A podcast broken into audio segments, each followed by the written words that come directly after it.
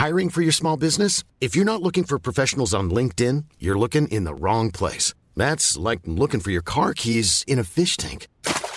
LinkedIn helps you hire professionals you can't find anywhere else, even those who aren't actively searching for a new job but might be open to the perfect role. In a given month, over 70% of LinkedIn users don't even visit other leading job sites. So start looking in the right place. With LinkedIn, you can hire professionals like a professional. Post your free job on linkedin.com slash people today.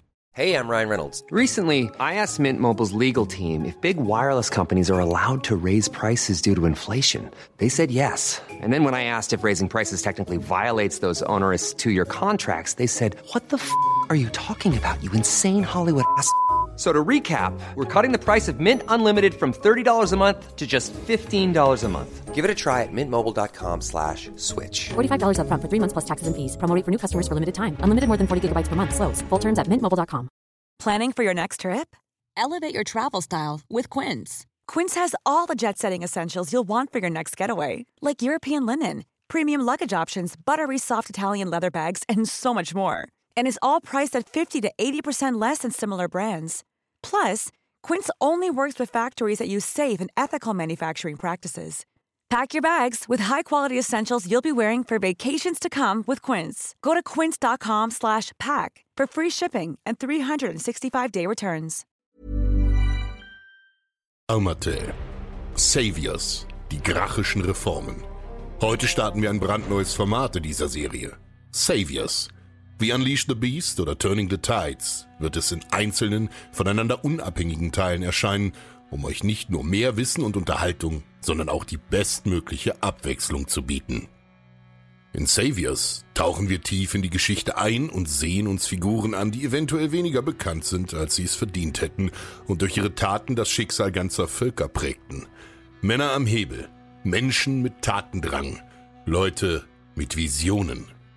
Den Anfang machen wir heute mit Tiberius und Gaius Sempronius Gracchus, zwei Brüdern aus dem obersten Bereich der römischen Oberschicht, top vernetzt und von Geburt an für eine politische Karriere bestimmt. Die beiden taten nacheinander ihr Bestes, um dem sozialen Verfall und damit dem drohenden Bürgerkrieg in Rom entgegenzutreten. Reformen, die das Wohl des einfachen Menschen förderten und damit dem Staat Stabilität verliehen. Allerdings nicht sehr beliebt bei ihren Kameraden in der Oberschicht. Beide Brüder bezahlten ihren Enthusiasmus mit dem Leben. Wer sie waren, ob sie wirklich nur das Gemeinwohl im Sinn hatten und wie ihre Betrachtung in der modernen Forschung aussieht, darum geht es heute. Kapitel 1 Der Preis des Aufstiegs Wir befinden uns in der Römischen Republik in der Mitte des zweiten Jahrhunderts vor Christus. Politisch könnte es für die Römer nicht besser laufen. Von der Mitte des Apennins aus hatten sie sich wie Unkraut in alle Richtungen ausgebreitet. Sie wucherten und wucherten und unterjochten jedes Volk, das ihnen in die Quere kam. Nach Anfangsschwierigkeiten gegen ihre Nachbarn hatten sie schnell Fahrt aufgenommen. Die gesamte italische Halbinsel erobert und nach einem langen, kräftezehrenden Ringen auch ihren größten Konkurrenten, die Karthager, aus dem Spiel geworfen. Trotz der Tatsache, dass die Römer in diesen Kämpfen oft am Rande der vollkommenen Auslöschung standen, konnten sie triumphieren. Mit dem Fall Karthagos hatten sie die unangefochtene Vormachtstellung im Mittelmeer inne. Niemand konnte ihnen noch trotzen. So breiteten sie sich auch nach Osten immer weiter aus und bekämpften die Griechen und Makedonen. In genau dieser Zeit errichteten sie dort Provinzen. Ebenso kämpfte man in Spanien um die Herrschaft. Die Republik wuchs. Der Handel blühte. Die Wirtschaft gedieh und war nach außen unschlagbar.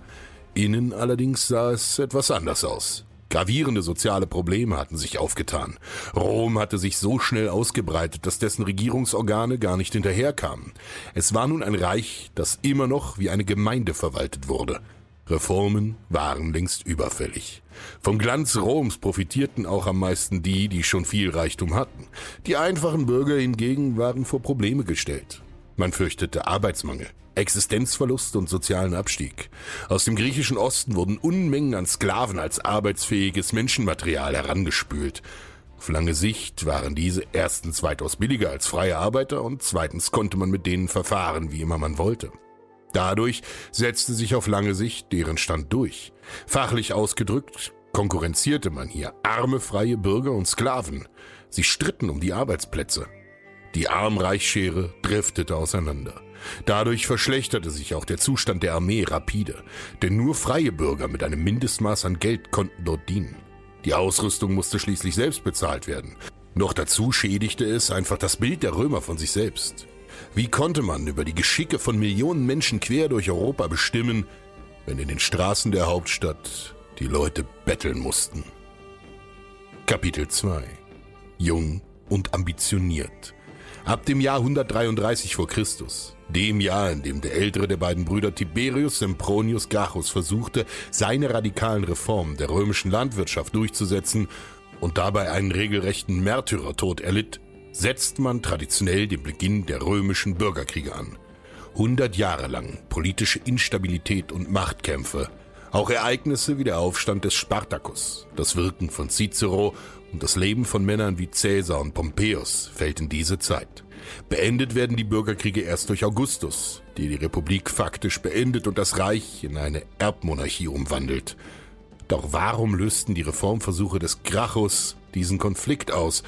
Und was wollten die Grachen eigentlich erreichen? Als Tiberius und sein jüngerer Bruder Gaius in der zweiten Hälfte des zweiten Jahrhunderts vor Christus in Rom aufwuchsen, verspannen sich, wie vorher kurz angeschnitten, die sozialen Verhältnisse zunehmend mit dem Ausdehnen Roms. Vereinfacht kann man sagen, dass die Arm-Reich-Schere sich stark auseinander bewegt, was zu einem gewissen Konfliktpotenzial führt. Die beiden Brüder erkennen die Lage und deren Ernst. Wenn Rom so weitermacht, werden sich die Bewohner der stolzen Metropole bald an die Gurgel gehen. Und so setzen sie sich nacheinander als Reformer ein. Was ihre Motive gewesen sein könnten und was sie genau umzustrukturieren versuchten, darüber wird heute massiv spekuliert. Tiberius und nach seinem Dahinscheiden sein jüngerer Bruder Gaius agierten zwischen 133 und 123 bis 22 als Volkstribunen. Der Volkstribun ist nicht zu verwechseln mit dem Militärtribun, einem hohen Offiziersrang der Armee. Es gibt zu dieser Zeit insgesamt zehn Volkstribunen. Deren Amt ist Jahrhunderte alt und den Römern heilig. Warum? Ganz einfach. Schon zuvor gab es einst die Situation, dass in Rom Macht, Einfluss und Wohlstand vollkommen ungleich verteilt waren. Ebenso wie das Mitspracherecht. Das war im 5. Jahrhundert vor Christus der Fall, als Rom frisch zur Republik und damit einer Demokratie wurde. Die sogenannten Ständekämpfe waren ausgebrochen. Von etwa 450 bis zum Jahr 287 vor Christus hielten diese Konflikte Rom in ihren Klammern. Es ging dabei einfach darum, dass die breite ärmere Masse der Plebejer von den reichen, aber hauchdünnen Oberschichten der Patrizier immer und überall übervorteilt wurde und sich das nicht länger bieten lassen wollte. Um sich Gehör zu verschaffen, griffen sie auch zu drastischen Mitteln, beispielsweise der sogenannten Secessio Plebis, dem Streik oder wörtlich der Abspaltung der Plebejer. Hier legten sie alle Werkzeuge nieder und Handel und Landwirtschaft der gesamten Stadt standen still. Eine katastrophale Entwicklung für alle. Doch trotz alledem geierten die Patrizier noch oft über den Plebejern, und um dem einen Riegel vorzuschieben, wurde der Volkstribun ins Leben gerufen. Er musste aus den Reihen der Plebejer stammen, denn in ihrem eigenen Rat wurde er gewählt und schwor, diese gegen alle möglichen Schikanen der Oberschicht zu schützen. Deshalb galt der Volkstribun traditionell als heilig. Unantastbar. Diesem Mann durfte kein Haar gekrümmt werden.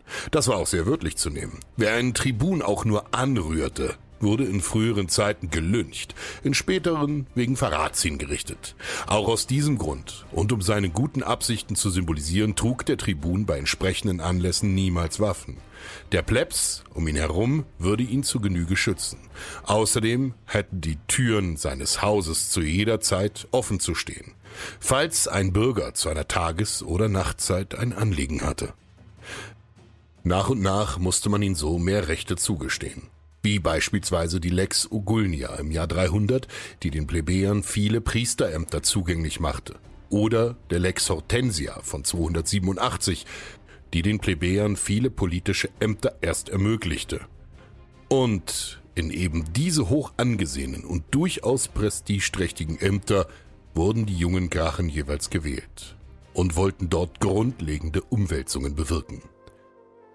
Kapitel 3 Umbruch Genau gesagt handelte es sich bei ihren Reformen um folgende Gesetze. Lex Militaris. Der Staat stellte Teile der Ausrüstung an die Soldaten, um das Phänomen der Heeresklientel abzudämpfen und mehr mittellose Bürger in die Wehrpflicht mit einzubeziehen. Das war ein Riesenproblem, da sich die Reihen der Legionen lichteten, und diese waren immerhin die Säule der Macht, auf denen Rom fußte. Die Armen konnte man höchstens mit Steinen und Schleudern am Rande der Schlacht stehen lassen, damit würde man auf lange Sicht keine Kriege gewinnen. Lex Frumentaria das waren staatlich finanzierte Getreidespenden an arme Bürger, die sonst keine Chance auf Nahrung hatten. Diese bargen den Nachteil, dass die armen Bürger nicht motiviert waren, Rom zu verlassen und auf einen eigenen Bauernhof zu gehen. Man erzog die unteren Schichten damit brutal gesagt zur Unselbstständigkeit.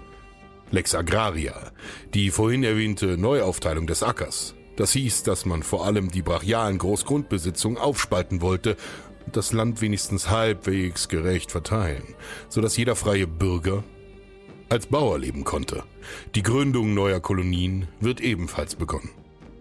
Lex de Provinciis Consularibus. Die Konsuln sollen schon im Vorhinein der Wahlen eine jeweilige Provinz vom Senat zugewiesen bekommen.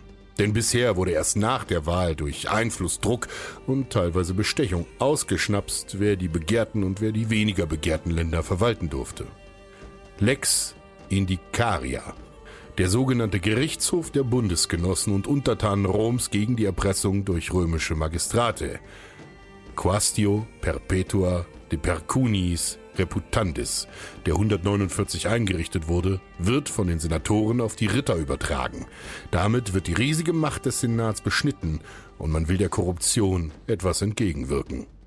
Das klingt jetzt alles so schnell und einfach runtergebetet, in Wahrheit bargen diese Reformen aber das Potenzial, Rom für eine sehr lange Zeit inneren Frieden und damit die Kraft für Expansion zu bescheren. Sehen wir uns genauer an, wie sie die Republik zu retten versuchten. Beginnen wir mit der Landaufteilung, der Lex Agraria. Hierbei handelt es sich um das wohl mit Abstand wichtigste und bekannteste Gesetz der Grachen. Um die soziale Situation im Rom des zweiten vorchristlichen Jahrhunderts zu verstehen, muss man etwas weiter ausholen. In der Literatur wird oft behauptet, der Hannibalische Krieg und dessen Verwüstungen in Italien hätten große Landstriche Italiens ebenso unbewohnbar gemacht. Das ist allerdings etwas hochgegriffen. In Wahrheit nahm er diese Felder zwar in Besitz, zerstörte sie aber nicht grundlegend. Nicht zuletzt, weil er sie selbst zur Versorgung seiner Truppen brauchte. Nach etwa 10 bis 15 Jahren waren die nicht immer zerstörten Höfe wiedererrichtet und einige Bauern auf ihre Felder zurückgekehrt womit die direkten Auswirkungen großteils getilgt waren. Die Landwirtschaft blieb auch die Basis der römischen Ökonomie. Bis ins späte dritte Jahrhundert lebten die meisten Römer in Subsistenzwirtschaft auf kleinen Höfen und diese umfassten etwa zwei bis zehn Iugera. Das wären in etwa 0,5 bis 2,5 Hektar. Ein Iugerum ist die übliche lateinische Maßeinheit für Ackerland, etwa zweieinhalbtausend Quadratmeter heute. Oder wie Galileo sagen würde, in etwa ein halbes Fußballfeld. Das alles ändert sich im darauffolgenden Jahrhundert, denn es werden unentwegt Kriege im hellenistischen Osten geführt. Dadurch waren die Soldaten, die sich hauptsächlich aus Bauern rekrutierten, oft jahrelang weit entfernt der Heimat und verarmten. Viele sogar zu dem Punkt, dass sie ihre Höfe verkaufen mussten und in die Städte, damit meistens nach Rom, flohen. Eine Zeit lang versuchte man die Bauern in neuen Kolonien, vor allem im Süden Italiens, anzusiedeln. Ähnliche Bestrebungen gab es auch im Norden bis hin zur Po-Ebene. Dort sollten sie auch der Sicherung des römischen Territoriums gegen die hiesigen Keltenstämme dienen. Prinzipiell stand es jedem Römer frei, auch den Ager Publicus, öffentlichen Ackerboden im Besitz des Staates, für eine eher symbolische als materiell nennenswerte Pacht zu beanspruchen. In der Regel taten dies aber nur reichere Römer, weil es im Gegensatz zu Kolonien keine soziale Gemeinschaft und damit keine Hilfe bei Startschwierigkeiten gab. Die Kolonisation begann allerdings zu stocken. Das Phänomen der Großbetriebe, der sogenannten Latifundäe, trat auf, die in Monokulturen bewirtschaftet wurden und auf Rentabilität ausgelegt waren. Ab dem ersten Jahrhundert waren sie der vorherrschende Hoftyp in Italien. Sie verdrängten die in Armut geratenen Kleinbauern. 177 wurde die letzte Kolonie Luna gegründet. Dadurch kam es zu einer massiven Landflucht der mittel- und besitzlosen Bauern, die in Rom Arbeit suchten, um sich ernähren zu können. Das wiederum führte dazu, dass erstens sich ein neuer Stand von besitzlosen Proletariern herausbildete, die hauptsächlich von Tagelöhnerei und Getreidespenden von staatlicher Seite lebten, Zweitens, durch diese Proletarier die Wehrkraft Roms empfindlich gestört wurde, weil Proletarier vom Wehrdienst freigestellt waren da sie sich keine Ausrüstung leisten konnten, und drittens die Ländereien der in der Städte gezogenen Bauern von reichen Senatoren gekauft wurden, die Großbetriebe, die sogenannten Latifundien, errichteten, auf denen sie zunehmend Sklaven statt der freien römischen Bauern als Klientel arbeiten ließen. Kapitel 4 Was tun? Gerade durch die hellenistischen Kriege im Osten kamen Unmengen an Sklaven nach Rom. Sklaven waren als Arbeitskräfte natürlich fraglos günstiger als freie Menschen, deshalb traten sie mit ihnen in starke Konkurrenz. Zusammenfassend muss man sich vor Augen halten, dass Rom in den 150 Jahren von 338 bis 188 vor Christus geradezu explosionsartig expandiert ist. Im ersten Jahr war es noch eine kleine Lokalmacht in der Mitte der Apenninen. 188 war es der Herrscher über das Mittelmeer. Nebenbei ist zu bemerken, dass die menschenunwürdigen Zustände, in denen die Sklaven leben mussten, zwischen 136 und 71 vor Christus zu insgesamt drei Sklavenkriegen führten. Dem letzten und größten dieser drei, dem sogenannten Spartakusaufstand, schlossen sich auch einige römische Bürger an, was die Ausmaße der sozialen Widrigkeiten widerspiegelt. Diese Veränderungen in der Außenpolitik waren gepaart mit einer überraschenden Kontinuität in den Sitten und Organisationen Roms. Die Senatoren, so beschreibt es der Althistoriker und Rom-Experte Bernhard Linke, trafen sich noch auf die gleiche Weise, um über Entscheidungen zu beraten, die Afrika und Hispanien betrafen, wie damals, als sie noch berieten, wie sie das Nachbardorf überfallen würden. I'm Sandra, and I'm just the professional your small business was looking for. But you didn't hire me because you didn't use LinkedIn jobs. LinkedIn has professionals you can't find anywhere else, including those who aren't actively looking for a new job but might be open to the perfect role, like me. In a given month, over 70% of LinkedIn users don't visit other leading job sites. So if you're not looking on LinkedIn, you'll miss out on great candidates like Sandra. Start hiring professionals like a professional. Post your free job on linkedin.com/people today. Since 2013, Bombas has donated over 100 million socks, underwear, and t-shirts to those facing homelessness. If we counted those on air, this ad would last over 1,157 days. But if we counted the time it takes to make a donation possible, it would take just a few clicks. Because every time you make a purchase, Bombas donates an item to someone who needs it. Go to bombas.com slash ACAST and use code ACAST for 20% off your first purchase. That's bombas.com slash ACAST, code ACAST. So formulierte es Linke pointiert aus. Die Grachen waren durch ihre familiären Beziehungen im römischen Hochadel an Prädestination für eine politische Karriere kaum zu schlagen. Umso mehr überraschte es, dass Tiberius kurz nach seinem Tribunsantritt 133 einen Gesetzesentwurf einbrachte, der die Landnahme, die sogenannte Occupatio einzelner Römer, einschränkte auf maximal 500 Iugera. Das sind ungerechnet etwa 125 Hektar, was schon sehr großzügig ist. Also wurde in diesem Sinne niemand wirklich enteignet, so dass er mittellos dastand. Aber viele Grundbesitzer überschritten diesen Wert bei weitem. Diese überschüssigen Grundbesitze sollten sie abgeben und er würde an arme Bauern verteilt werden, in Parzellen zu je fünf bis siebeneinhalb Hektar. Das wäre genug, um eine Familie zu ernähren. Eine solche Neuaufteilung des Bodens gab es in der Antike verdammt selten. In Griechenland gab es diese Idee und in Athen wurde sie schon um das Jahr 600 vor Christus gefordert, um mehr Gerechtigkeit zu schaffen. Allerdings kamen die Verantwortlichen diesem Wunsch nie nach. Eine entsprechende Regelung, vielleicht sogar schon aus dem vierten Jahrhundert, gab es, aber in dieser waren die Obergrenzen der Ländereien viel zu großzügig bemessen, als dass sie etwas bewirkt hätten. Festzuhalten bleibt jedoch, dass das Landproblem schon vor den Grachen Einzug in den politischen Diskurs der Römer gehalten hatte. Selbstverständlich stemmten sich die senatorischen Großgrundbesitzer gegen die Forderung Gracchus. Als er in der Volksversammlung darüber abstimmen lässt, eskaliert die aufgeheizte Situation und er wird 133 in einer regelrechten Schlacht auf dem Forum von politischen Gegnern erschlagen. Er wurde von seinem Gegner mit einem Tischbein erschlagen, wie ein gewöhnlicher Dieb. Das war unerhört. Stellt es euch vor, ein Tribun des Plebs, den man normalerweise nicht einmal anfassen durfte, wurde erschlagen. Am Forum, wo normal reger Austausch und Diskussion herrschten, fand eine Prügelei der Superlative statt. Die Köpfe der Republik, die normalerweise elegant in Togen gehüllt über die Geschicke Roms berieten, lieferten sich im Schoße Mutter Roms eine Straßenschlacht. Für ein Jahr lang wurden seine politischen Anhänger verfolgt. Kommen wir zur nächsten. Der Lex Frumentaria, um die Massen der verarmten Bürger, die in Rom Zuflucht gefunden hatten, mit Nahrung zu versorgen, bediente man sich einer Idee nach griechischem Vorbild. Man gab Getreide billig an bedürftige Bürger aus, ähnlich wie die Suppenküchen heute. Das hatte den Hintergrund, dass Gaius aus dem Schicksal seines Bruders gelernt hatte, dass man nicht nur die Land, sondern auch die Stadtbevölkerung versorgen musste, um ihre Gunst zu gewinnen. Das Preisniveau des Getreides war erschwinglich, aber nicht gratis. Die Bürger Roms litten vor allem unter den krassen Preisschwankungen des Korns, die auch in Korrelation mit den Jahreszeiten und dem Ausfall der Ernte stand. Hier kam es auch zu Manipulationen des Marktpreises in Form von Spekulationen.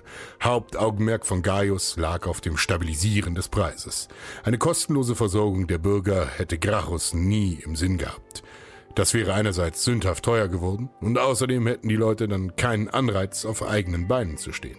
Einigen hätte wohl auch der Stolz verboten, solch ein Almosen anzunehmen. Das führte natürlich zu organisatorischen Problemen, da Ankauf, Transport und Lagerung von Korn im großen Stil angeführt werden musste. So kam es zu einem Bauprogramm, in der die sogenannte Horea Sempronia, der sempronische Speicher, errichtet wurde. Die großen Kosten, die damit verbunden waren, deckte man mit Steuereinnahmen aus Asia Minor, dem frisch erhaltenen Kleinasien. Der hellenistische Herrscher Attalos III. hatte sein Reich testamentarisch an die Römer vererbt, um seinem Volk einen vererbten Krieg zu ersparen. Ein Problem, das hiermit entstanden war, dass diese Mindestversorgung nur den Stadtbewohnern half, was einerseits die Abwanderungsbewegung nach Rom begünstigte und andererseits auch die Auswanderung von Rom auf das Land als sehr unattraktiv gestaltete. Warum sollte man aufs Land ziehen, wenn man in der Stadt leichter Arbeit fand und besser versorgt war? Außerdem schaffte es Gaius auf diese Weise, sich zum Patronus der einflussreichen Stadtbevölkerung zu stilisieren, was ihn für die Oberschicht politisch bedenklich machte. Zu allem Überfluss nutzte er dafür das Geld des Staates nicht das aus seiner eigenen Tasche. Und doch spülten all diese Aktionen ihm politisches Kapital und Popularität sondergleichen entgegen. Diese Maßnahme spaltete auch die verschiedenen Interessengruppen der Römischen Republik. Cicero kritisierte dieses Vorgehen sogar als demagogisch. Ein Verführer der Massen soll er ihm nachgewiesen sein. Die Umstände der 130er und 120er widersprechen Cicero, Gerade im Zuge des ersten Sklavenkriegs auf Sizilien war es zu Versorgungsengpässen gekommen, weil Sizilien einer der größten Kornzulieferer Roms darstellte. Zu bedenken ist hier natürlich, dass Rom als Großstadt mit antiken Mitteln schwer zu versorgen war. Das Handeln des Gaius in dieser Sache ist wohl eher als Kurieren von Symptomen, denn als Heilen von Krankheit zu werten. Kapitel 5 Das Militär. Nicht weniger wichtig war die Lex Militaria. Wir sollten uns eins immer vor Augen halten. In dieser Zeit, im gesamten Altertum und Mittelalter bis tief in die Neuzeit hinein, war nicht der Frieden, sondern der Krieg der absolute Normalzustand. Dieses Gesetz, das der griechische Geschichtsschreiber Plutarch nur knapp damit zusammenfasst, dass die Ausrüstung der Soldaten vom Staat gestellt wurde und nicht mehr vom Sold abgezogen wurde und der Rekrut mindestens 17 Jahre alt sein musste, sollte wie bereits erwähnt die drastische Abnahme der Wehrkraft Roms zurückdrängen. Man muss berücksichtigen, dass eine Rüstung in der Regel ein Kettenpanzer, Lorica Armata, zusammen mit dem Helm, Schild, Speer und Schwert in etwa den Wert eines PKWs entsprach, um eine Dimension zu nennen. Um sich diese leisten zu können, war ein gewisser finanzieller Aufwand nötig. Nicht selten wurden die Rüstungen weitervererbt, solange es ging. Außerdem werden Vergehen von Soldaten und Offizieren nun gesetzlich konsequenter geahndet, um Machtmissbrauch zu unterbinden und den Ruf der Senatorenschaft als fähige Anführer zu konsolidieren. Er beendete einige nicht näher genannte unzumutbare Härten der römischen Armee. Damit konnten natürlich wieder mehr Bürger einberufen werden, für die die Selbstausrüstung finanziell nicht machbar gewesen wäre. Das brachte ihm natürlich weiteres Prestige bei den einfachen Bürgern ein. Nicht zuletzt deshalb, weil die Erfüllung des Wehrdienstes ein integraler Bestandteil im Männlichkeits- und Ehrverständnis der Römer war. Das Rückgrat der römischen Armee war nach wie vor der einfache Legionär als schwerer Infanterist und nur römische Bürger durften in die Legion eintreten, was das Rekrutierungsspektrum von vornherein schon eindämmt, bedenkt man die Gesamtgröße Italiens. Noch dazu werden nicht alle rekrutierten Bürger als Legionäre eingesetzt. Die Ärmeren werden aufgrund der teuren Ausrüstung bei den Velites, den Speerwerfern, die als Plänkler eingesetzt wurden, oder Schleuderer eingesetzt. Nichtsdestotrotz waren das durchdachte Reformbemühungen, die das römische Heer in seiner Mannstärke sanieren sollten. Hiermit zusammen hing die Lex de Provincis Consularibus. Mit diesem Gesetz wurde sichergestellt, dass der Senat schon vor den jährlichen Konsulatswahlen bekannt gab, welche Provinzen den beiden jeweiligen Oberbeamten zugeteilt werden würden. So sollte eine Manipulation der Aufgabenverteilung durch den Magistrat verhindert werden. Klarerweise hat dieses Gesetz den Einfluss der Redelsführer im Senat deutlich eingeschränkt, weil es die unrechtmäßige Vorteilsbeschaffung zugunsten der Konsuln verhinderte. Sogar Cicero, der den Grachen sehr kritisch gegenüberstand, lobte dieses Gesetz für seine Vorteile. Ebenso konnten die Konsuln umgekehrt nicht den Senat in irgendeiner Weise bestechen oder beeinflussen, um eine attraktivere Provinz zu bekommen. Hier spielten vor allem wirtschaftliche Belange eine Rolle. Dieses Gesetz blieb aufgrund seiner korruptionsvorbeugenden und bekämpfenden Natur bis in das Jahr 52 absolut unangetastet. Zu guter Letzt haben wir noch die Lex Judicaria. Mit einem weiteren Schritt wollte Gaius die Macht des Senats beschneiden. Dieses Gesetz sollte Gerichtshöfe vom Einfluss der Senatoren nicht ganz, aber zum Großteil abschirmen. Hauptaugenmerk lag auf der Besetzung der Geschworenenplätze bei diesen Gerichten, vor allem auf der Herkunft der Geschworenen. Laut Linke gibt es zwei antike Überlieferungen, wie dieses ausgesehen hat. Plutarch berichtet, dass zusätzlich zu 300 Senatoren noch 300 Ritter als Geschworene berufen wurden. Alle anderen Autoren berichten im Einklang, dass das gesamte Kontingent an Geschworenen von Rittern gestellt werden sollte und der Senat völlig ausgeschlossen wird. In der Zeit nach diesem Gesetz tauchen als Geschworene vor allem bei den Repetundengerichten, also den Gerichtshöfen, auf denen die Provinzen den jeweiligen Statthalter bei unsachgemäßer Verwaltung anklagen konnten, nur mehr Ritter auf. Deshalb tendierte die neuere Forschung immer weiter in die zweite Richtung. Tragend wurde die Rolle dieser Gerichtshöfe vor allem ab der Zeit, in der die Institution der Publicani, also der privaten Steuerpächter, überhand nahm. Sollte ein Magistrat sich an einer Provinz über Gebühr bereichern, würde er bei einem Schuldspruch eine einfache Schadensrückzahlung tätigen müssen. De facto konnte dieser Gerichtshof weder die Auslieferung der Provinzialien gegenüber der römischen Willkür stoppen, noch zu einem Disziplinarausschuss führen. Davon hatten nur die Senatoren das Recht, Gebrauch zu machen. Das führte zu einer Einbringung ihrer eigenen Interessen und oft zu Freisprüchen für andere Senatoren. Natürlich erwuchs daraus großer Unmut in anderen Bevölkerungsgruppen, da die Senatoren über das restliche Volk hinweg ihren Einfluss geltend machen konnten. Besonders zwischen Rittern und Senatoren, deren Übergänge in der Hohen Republik oft fließend waren, tat sich eine Interessenkluft auf. Lange Rede, kurzer Sinn. Die Grachen drohten, das gesamte politische System Roms ins Wanken zu bringen, und Gaius sollte seinem älteren Bruder in den Tod folgen, als er von seinen politischen Gegnern fliehen muss und die Lage für aussichtslos hält, lässt er sich auf der Flucht von einem seiner Sklaven töten. Kapitel 6 Die Sicht der Forschung in der ganz alten Forschung der frühen Neuzeit waren die Grachen relativ uninteressant, da man sich auf die Ereignisgeschichte und politischen Wandlungen konzentrierte, jedoch die Sozialgeschichte und das Leben des kleinen Mannes größtenteils unbeachtet ließ. Auch die großen Hintergründe und Zusammenhänge bzw. Auswirkungen dieser Entwicklungen waren relativ uninteressant für Historiker. Erst mit der Französischen Revolution und der Bauernbefreiung 1848 rückten sie in die Bildschirmmitte da Geschichte auch von unten betrachtet wurde. Sie wurde beispielsweise sehr stark als Klassenfeinde von der marxistischen Geschichtsschreibung ab Mitte des 19. Jahrhunderts aufgegriffen, zum Teil auch verklärt. Das kann man auch gut mit dem Spartakusaufstand vergleichen. Hier wurde der Gladiator Spartacus, der sich gegen Rom erhob, auch als Klassenkämpfer hochstilisiert. Ob und inwieweit soziale Fürsorge für die Grachen ein Motiv waren, ist allerdings umstritten. Es ist zudem sehr unwahrscheinlich, dass sie auch nur ansatzweise das wollten, was später unter dem Begriff Kommunismus zusammengefasst wurde. Fakt ist, dass sie dem oberen Segment des römischen Adels angehörten und damit quasi gegen ihre eigenen Interessen handelten. Einige Forscher weisen darauf hin, dass es bei Untätigbleiben des Senats unausweichlich zu Aufständen der römischen Bevölkerung gekommen wäre, da ihr Rechtsstatus als freier Bürger sie nur mehr de jure über Sklaven stellte und sie in massiver Armut lebten.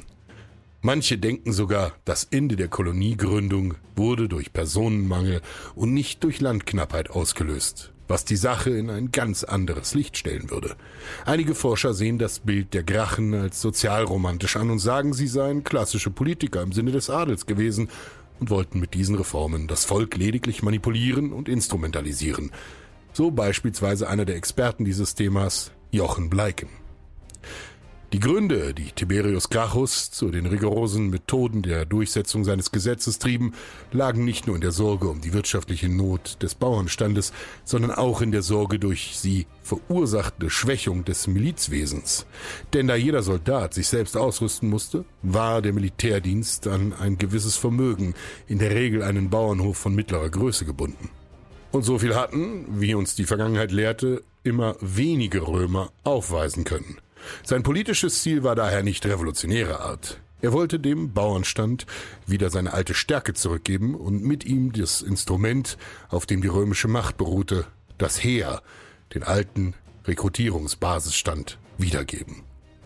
Karl Christ schreibt dazu, die Reformtätigkeit des Tiberius Gracchus ist keineswegs von Anfang an als Kampf der Armen gegen die Reichen und noch viel weniger als Klassenkampf zu verstehen. Ein Vorgehen, das sich durchaus im Einklang mit der bestehenden Gesellschaftsordnung bringen ließ, ja, zu deren Regeneration beitragen musste, wurde durch die Maßnahmen der Gegenseite immer stärker radikalisiert. Tiberius Gracchus teilte somit das Schicksal nicht weniger junger Menschen der verschiedensten Generationen, die erst angesichts des starren und kompromisslosen Widerstands einer herrschenden Schicht, die sich aus Prinzip allen Versuchen entgegenstemmt, Missstände und Not innerhalb des jeweiligen Gesellschaftssystems zu beheben, radikalisiert werden und schließlich die Brücke zu ihrer eigenen gesellschaftlichen Gruppe abbrechen. Was also haben die beiden vollbracht? Es ist klar, dass die Rolle der Grachen und ihre Reformen in der römischen Geschichte ein heiß diskutiertes Thema ist. Besonders ihre Motive sind Gegenstand der Debatte. Hier stehen sich eine Meinung von sozialrevolutionären Wohltätern, der von kalkulierenden Machtpolitikern im Sinne der Oberschicht gegenüber. Sie sind gescheitert, doch bis heute sind sie Auslöser der römischen Bürgerkriege und stießen damit die wohl wichtigste Entwicklung der schon sterbenden Republik an. Und was lernen wir daraus? Halte deine Freunde nah und deine Feinde noch näher.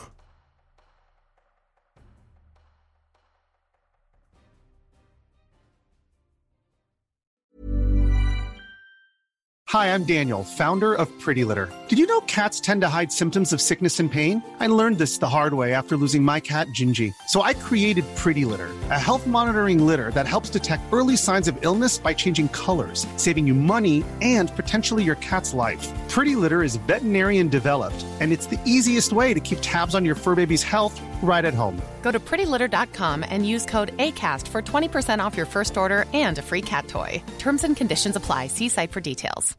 Hey, it's Paige DeSorbo from Giggly Squad. High quality fashion without the price tag? Say hello to Quince.